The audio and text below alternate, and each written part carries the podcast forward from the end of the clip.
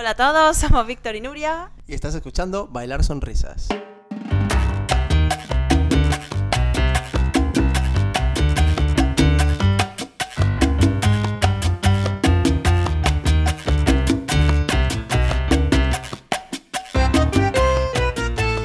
Hola Marcos, aquí estamos. Muy buenas noches, ¿cómo estamos? ¿Qué tal? Muy bien, hoy tenemos eh, un episodio especial porque estamos con... Víctor y Nuria. Muy buenas, chicos. Hola, buenas. eh, Víctor y Nuria, que son instructores de bachata sensual aquí en Barcelona.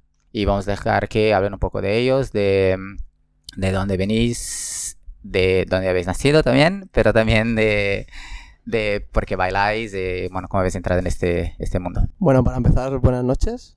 Eh, gracias por habernos invitado.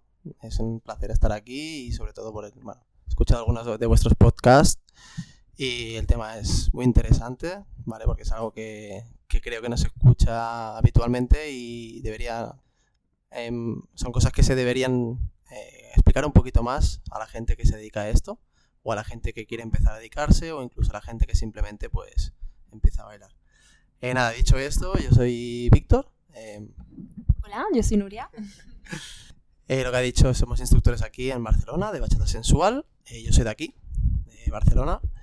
Y bueno, eh, respecto a la pregunta de cómo empecé a bailar, eh, es una, digamos, un gusanillo que me picó desde pequeñito por el hecho de que, bueno, siempre he escuchado este de- estilo de música, sobre todo por mi madre, influencia de mi madre y bueno, es un, siempre he tenido esa curiosidad y hace tres años y medio aproximadamente, pues de casualidad caí a vivir encima de una academia de baile no pude resistirme ya a la tentación y, y bueno, entré a una clase de salsa y a partir de ahí pues he empezado todo, todo a rodar una cosa tras la otra. O sea, en, en tres años y medio has ido de no bailar a vivir del baile.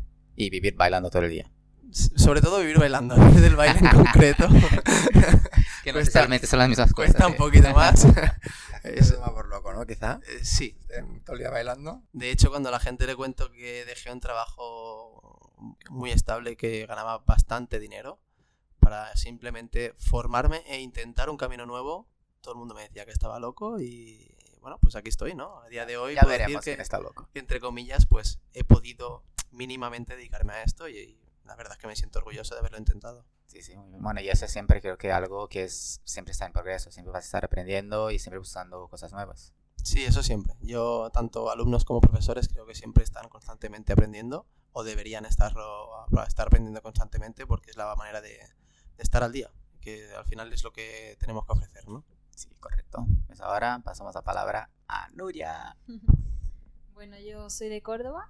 Llevo aquí viviendo en Barcelona un año solamente. Eh, me vine aquí por, bueno, por formarme más en el baile y, bueno, empecé por una, mm, por una oferta de Groupon. Eh, sí, es bastante curioso. Y, mm, y bueno, y se lo dije a mi madre porque yo decía que, que sola no me apuntaba ni loca. Y bueno, pues se animó conmigo y, y bueno, ahí empecé hace 6, 7 años, cosas así. Y, y bueno, y aquí estoy. Bien, y has venido a Barcelona para formarte. Sí. Porque allí en Córdoba, bueno, hay baile, pero gente mm, top, ¿no? Digamos, para formarme, pues no. Entonces, bueno, decidí venirme, venirme aquí. Y has venido para formarte con Jorge Judith, bailar bachata sensual. Sí. ¿vale? Y para los dos, ¿por qué, mm, ¿por qué bachata sensual? ¿Por qué no la salsa? ¿Por qué no kizomba? ¿Por qué no bachata dominicana? ¿Cómo habéis, os habéis enganchado a la bachata sensual? Bueno, yo bailo de todo un poco, pero es verdad que lo que más siento es la bachata, la bachata sensual. Víctor. Mm, Yo, bueno, yo no bailo de todo. Ojalá. Hay mucho para aprender. Pero sí que es cierto que la bachata es un estilo de música que, me entra y me llena, ¿no? Así como la salsa me gusta, la escucho y, y incluso la bailo. Pero es más, quizá por diversión.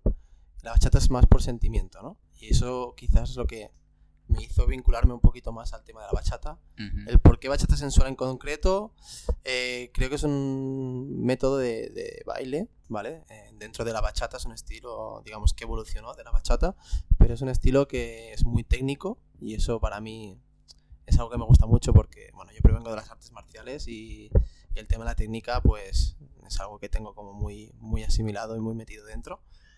Y, y es una metodología de baile que es como que expresa mucho con, con el cuerpo, ¿no?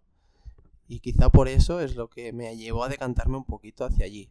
Sí que es cierto que ahora estamos aprendiendo otros estilos de bachata como la tradicional y me encanta y me llena mucho, pero considero que a lo mejor, simplemente a lo mejor es por habilidad, no sé, de movimientos corporales, ¿no? Que, que se me da mejor y bueno, por ello me decanté. Más que nada, es lo que has dicho, es lo que, lo que te llena, es lo que sientes. Exacto. Entonces, no hay, no hay que explicar mucho más. Bueno, y también que no te llevas golpes, ¿no? Como decías que venías de las Exacto. Es Importante. detallarlo. Y entonces, explicáis un poquito a lo que os dedicáis el tema del baile. ¿Qué os atraía de ser profesores? Porque os habéis vuelto instructores de, en este caso, de bachata. Mira, yo personalmente lo que me hizo decantarme por querer dedicar a esto, primero es la pasión que sentía, ¿no? O sea, yo estaba en mi trabajo, eh, bueno, lo voy a comentar, eh, yo trabajaba de seguridad en una prisión y me pasaba turnos de 12 horas trabajando y pensando en, en cuándo saldría, pues ir a clase, en lo que me enseñaría mi profesor ese día, en salir a bailar, incluso espero que no me escuche nadie de mi trabajo, pero he cogido bajas por irme a congresos. ¿Y quién nunca? ¿no? Entonces eh, decidí cantarme simplemente en realidad por formarme, no por ser profesor, pero sí por aprender realmente lo que era ese estilo de baile. Por llevarlo a otro nivel, ¿no? Exacto, por elevarlo a otro nivel, ¿no? Y quizá fue a raíz de mi profesor de Corque que me inculcó pues un- una pasión y una manera de enseñar y, y, y cómo- y veía cómo le llenaba, ¿no? Eh, lo que como cuando él veía que la gente aprendía, pues se sentía orgulloso y eso te lo transmitía. Y yo dije, ostras, pues me gustaría saber qué es esa sensación, ¿no?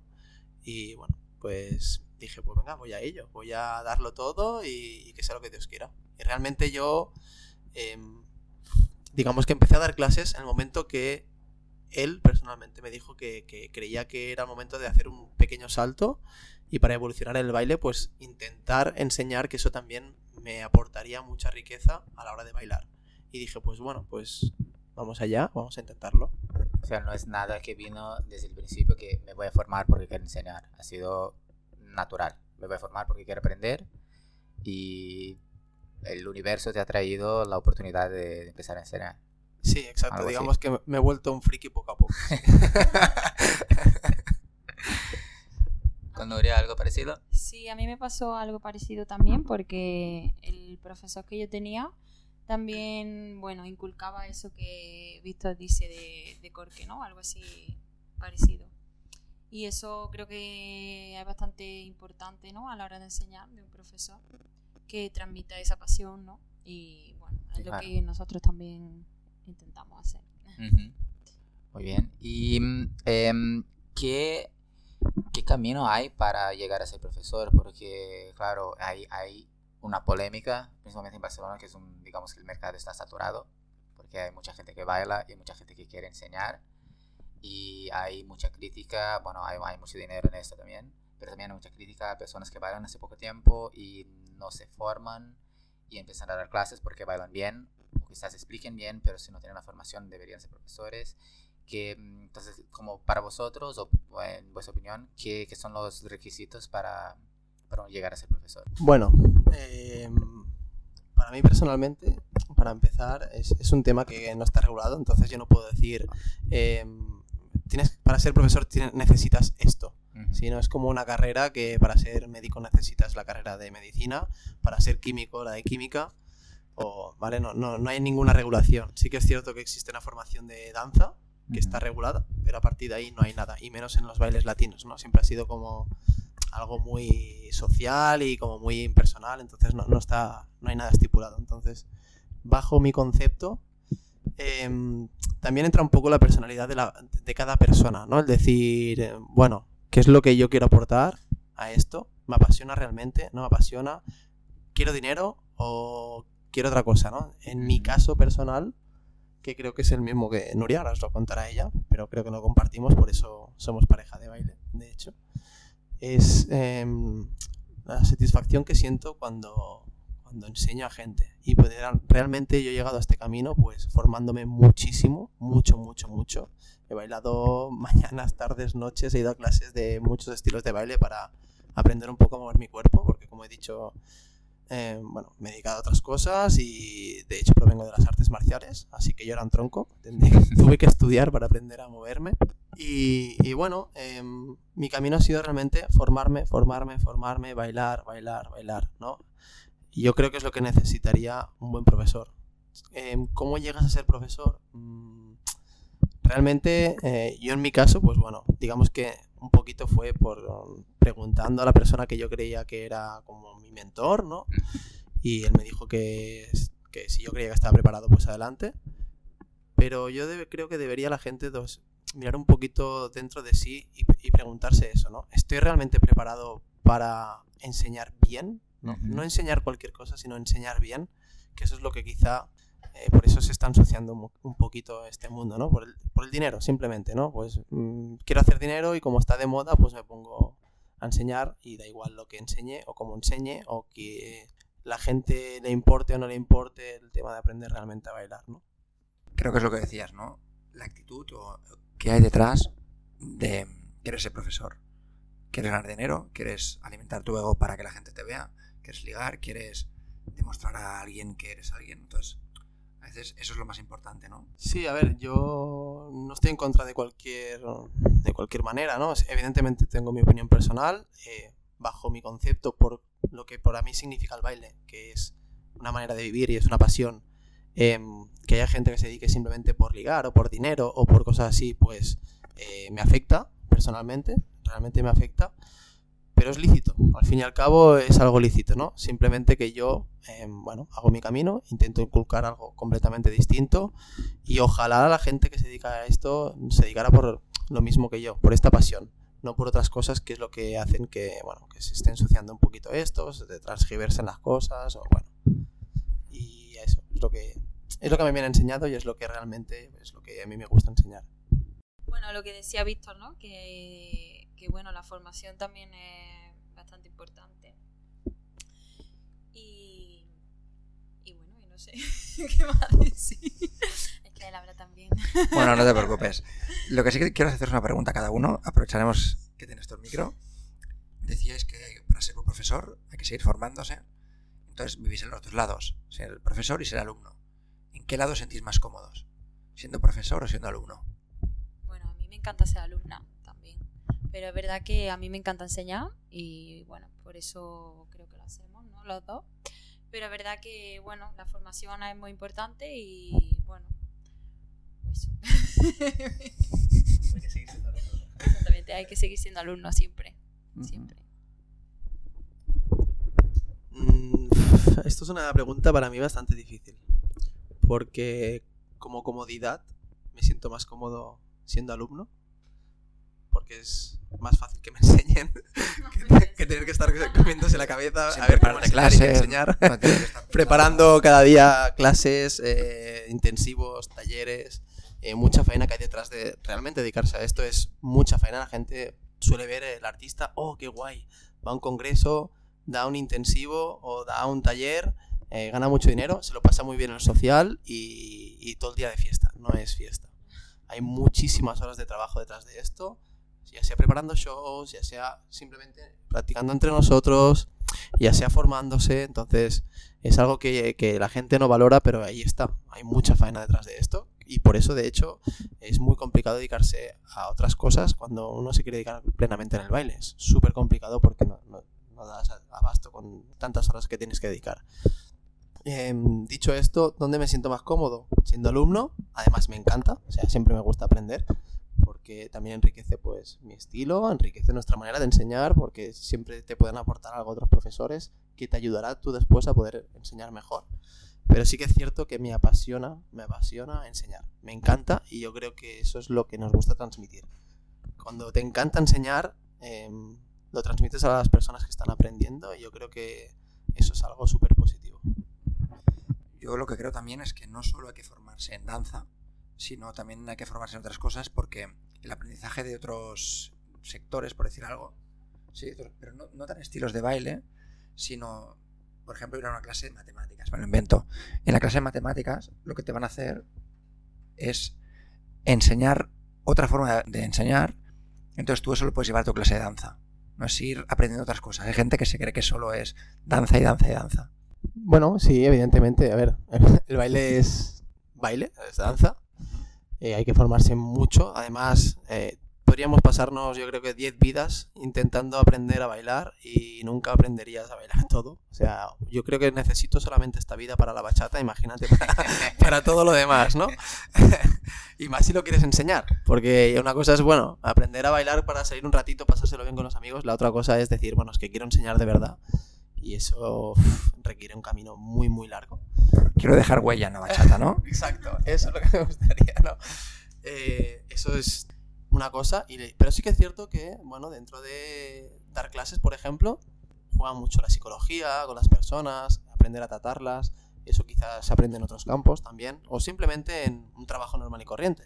¿no? Yo, por ejemplo, he trabajado en seguridad mucho tiempo y la psicología es algo que me ayuda mucho con, Ujú. a tratar personas de otras índoles, ¿no? Pues, pues también me ha ayudado quizá a tratar con, con personas en el baile, ¿no? Porque aprendes a tener paciencia, eh, a tratar con mucho tipo de gente. Entonces, es- sí, yo creo que de todo se aprende. Y es lo que tú dices, quizá un profesor de matemáticas te puede enseñar algo que te puede servir tú luego pues para, para ayudar a otras personas a aprender lo que en este caso estamos enseñando, que es la bachata.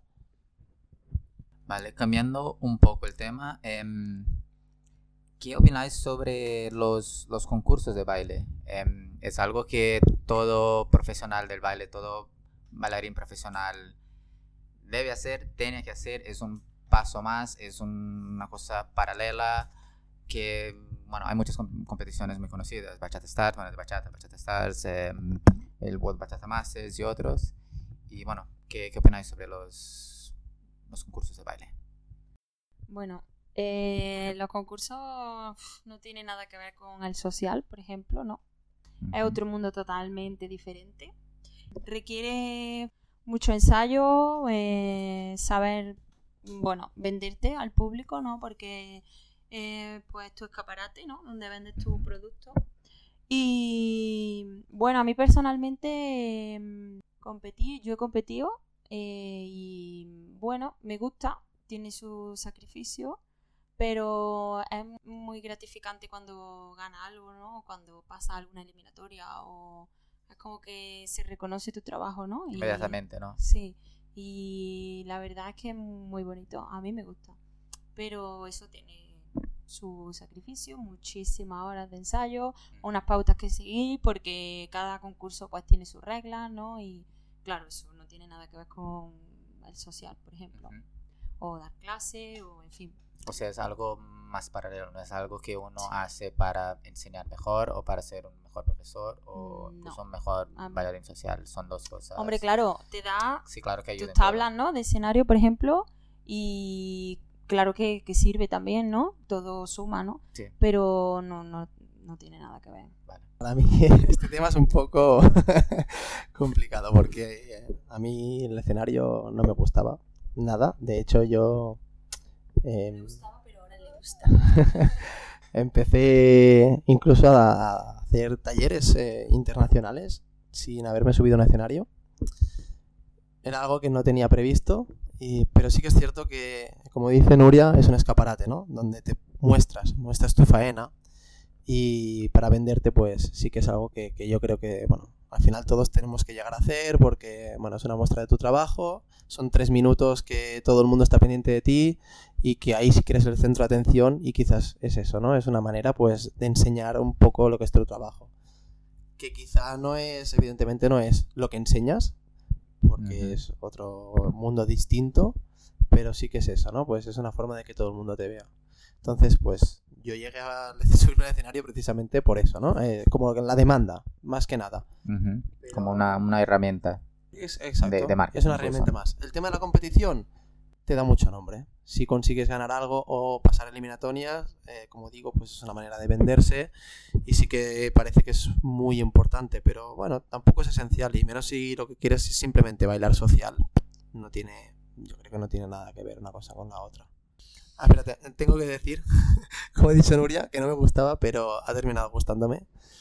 Más que nada por la adrenalina que es eh, estar delante de un público chillando, pendiente de ti, es como que, ¡buah!, lo sueltas todo allí de golpe, ¿no? Y, y, sí, esa adrenalina a mí sí que me gusta, porque de hecho es la adrenalina que yo sentía cuando competía en artes marciales. Me plantaba delante de un tío a pegarme de hostias, que no tiene nada que ver, pero bueno. Y esa adrenalina es la que noté el primer día que me subí con Nuria a un escenario, además fue aquí en casa, en el Sarau, que fue además súper guay porque veías toda la gente que te conocía ahí enfrente. Y, y, a partir de entonces, pues tengo que decir que sí, que ahora soy yo también un poquito el que tira para adelante en el tema de las coreografías. ¿Y notáis algún feedback después de subiros al escenario? Tanto alumnos, eventos que os llaman, mm, algún tipo de feedback? Sí, sí que está muy relacionado, ¿no? Eh, sí, es lo, lo que te, como te comento, estás mostrando tu faena y a pesar de que es una coreografía preparada, que, que, en realidad no muestra que tú sepas bailar, sino que muestra que sabes hacer esa coreografía bella, ¿no? al fin y al cabo, no tiene ningún secreto. Una coreografía o un show es practicar mil veces lo mismo, ¿no? Pero sí que es cierto que parece como que eh, te ven y, ah, mira, ostras, empiezan a contratarte de más sitios, empieza a verte gente de fuera y, ah, pues mira, me gusta tu show, vente a mi congreso, vente a tal sitio. Los alumnos sobre todo a gente que a lo mejor está empezando o que simplemente no ha bailado, te ven encima de un escenario y es como que, wow, qué guay, yo quiero eso, ¿no? Que no es lo que les vas a enseñar en una clase, pero es lo que les estás mostrando y sí, realmente sí que el feedback es positivo. Vale, entonces ahora para hablar de un tema algo tan genérico como puede ser todo lo que hemos hablado, sino algo que habéis montado vosotros, que es el Bachata Experience. Bueno, el concepto Bachata Experience. Eh, nuestra intención era crear una marca que no tuviera un nombre en concreto simplemente que fuera como muy genérico, por eso bachata. Experience porque, bueno, en realidad estamos buscando un nombre que, para empezar, que no mm, hablara de nadie, que no tuviera nadie y que no fuera algo que, todo el mundo relacionara con alguien en concreto. Y bueno, nos ofrecieron un chico que nos estaba ayudando un poquito con el tema de las redes sociales, pues nos dijo, oye, ¿qué os parece este nombre y tal? Pues nos gustó y dijimos, venga, va, pues vamos adelante con este nombre. Y lo que significa Bachata Experience para nosotros, eh, lo que queremos es dar un concepto distinto de lo típico de, las clases, ¿no? Ir allí, enseñar una figura una técnica, se acabó para casa. No. Para nosotros Bachata Experience es, pues, aparte de intentar dar algo más que no se suele dar, pues, no sé, tips para bailar social, cosas que detalles que la gente a lo mejor no se suele enseñar porque es como que la experiencia te la enseña y acabas aprendiéndola, pero pero si te las explican, pues mejor, ¿no? Em, no sé, incluso simplemente, pues, musicalidad, em, cosas distintas que, no se suelen enseñar, pero que a nosotros nos gustaría que nos lo hubieran explicado en su momento. Por nuestra cuenta, pues hemos mostrado interés y nos hemos informado un poquito en eso. Y nos gusta enseñar algo distinto, ¿no? Y aparte de todo eso, nos gustaría que llegara a ser como una comunidad de gente que, que estuviera relacionado con la misma pasión, ¿no? Que es el bailar bachata eh, o el escuchar bachata y que al final todos compartimos algo que es súper interesante, nos puede unir y, eso, pues hacer como una especie de comunidad donde la gente pueda pues intercambiar eh, cosas, eh, curiosidades, donde poder incluso quedar juntos y hacer otras cosas incluso sin estar relacionadas en el baile, ¿no? Simplemente pues como un poco de familia. Un poco de familia interesante el concepto. Y la gente que quiera mm, saber más sobre Bachata Experience, ¿dónde pueden, dónde tiene que ir? Bueno, em, nosotros sobre todo nos guiamos por nuestro Instagram, que es donde mostramos prácticamente todo nuestro trabajo, que es eh, Víctor y Nuria Bachata. Y bueno, quien quiera ver nuestro trabajo un poquito, también tenemos un canal de YouTube, que es Víctor y Nuria Bachata Sensual. Y a través de allí, pues vamos normalmente pues colgando, pues ya sean posts, ¿no? Que, donde explican cositas de Bachata Experience o incluso historias donde, yo que sé, a veces pues simplemente pues hacemos preguntas a la gente para saber un poco sus curiosidades y luego poder nosotros aportar sobre esas curiosidades. Y aparte de eso, pues gente que ha estado muy interesada y que se ha ido contactando con nosotros. Tenemos un grupo privado de WhatsApp, donde ahora creo que hay unas 45 personas de varios sitios, no solamente de Barcelona, sino de Madrid, de Málaga, hay gente de Londres, hay gente de, de Suecia, hay- que también está guay porque así pues, oye, pues mira, me voy a Suecia, ostras, conozco gente de allí que están en el grupo, pues vamos a preguntar a ver qué hay ahí, dónde puedo ir, dónde puedo salir, e incluso a veces pues, oye, pues mira, eh, vente, vente a mi casa y compartimos estos días juntos, cosas así que son súper interesantes y todo esto pues es gente que, como te digo, se ha interesado, los hemos metido en el grupo de WhatsApp y bueno, que es un grupo donde todo el mundo puede formar parte. Bueno, es el, el concepto de la familia, entonces, que tanto la parte social, pero que llega a salir de la bachata, por salir de la música. Sí, exacto. ¿Hay algún requisito para entrar en ese grupo? No, ningún requisito. Simplemente, bueno, respetar a los demás, eso sí, es un requisito indispensable. Y, y respetar eh, el baile y la bachata. Todo lo demás, no hay ningún requisito. Vale, yo os quería hacer una pregunta. Comentabais que la bachata experience es algo más que el simple baile. Comentabais el tema de la musicalidad y todo. Entonces, os quería hacer una pregunta a cada uno de vosotros, que es, si le tuvierais que dar un consejo a una persona que empieza y un consejo a una persona que ya lleva años bailando, ¿qué le diríais? Em, a una persona que empieza. Mi consejo eh, es que es un poco complicado, porque cuando uno empieza es como que todo es nuevo y para ti todo está bien y todo... Cualquier cosa que, que puedas aprender pues está bien. Pero sí que mi consejo sería em, empieces por lo que empieces a bailar. eh, que entres al mundo respetando un poquito lo que es el, baile en sí, ¿no? Porque se está ensuciando mucho y hay muchos motivos por los cuales se entra a formar parte de esto, que aunque sean lícitos también, eh, bueno, hacen que, que realmente pues no sea lo que realmente a mí me gusta ver en este mundo. Vale, eso para la gente que empieza. También está bien, pues bueno, pues informen un poquito dónde van a caer, porque, bueno, como bien he dicho, hay mucho intrusismo y cuando llevas tiempo bailando y te das cuenta de que no has estado en el sitio correcto, eh, a veces te sientes mal porque dices, ostras, he perdido tiempo, he perdido dinero, podría haber aprovechado mucho mejor. Pero bueno, que muchas veces se pasan por ese camino y luego pues cada uno va buscando un poquito lo que realmente más le interesa. Para alguien que lleva mucho tiempo, em, normalmente los que llevamos más tiempo, en este caso los que llevan más tiempo, em, el tema del respeto al baile pues ya lo tienen bastante, bastante asimilado. Hay gente que no. Yo pediría por favor que no prostituyan esto, porque es algo súper bonito y me gustaría que no se prostituyera. Y sobre todo, si se quieren dedicar a enseñar, que se sigan formando, porque es la manera de, Cuando uno aprende, es la manera de poder enseñar mejor. Y eso es mi consejo. Yo creo que Víctor tiene bastante razón porque el respeto es bastante importante, ¿no? Y cuando se conoce a tantísima gente. Y, bueno, y que mucha gente pues entra en el baile pues bueno, para ligar, para también para conocer a gente, porque no sé, a lo mejor tienen algún problema en su vida y bueno, y el baile pues le ayuda a evadirse un poco, ¿no? Y,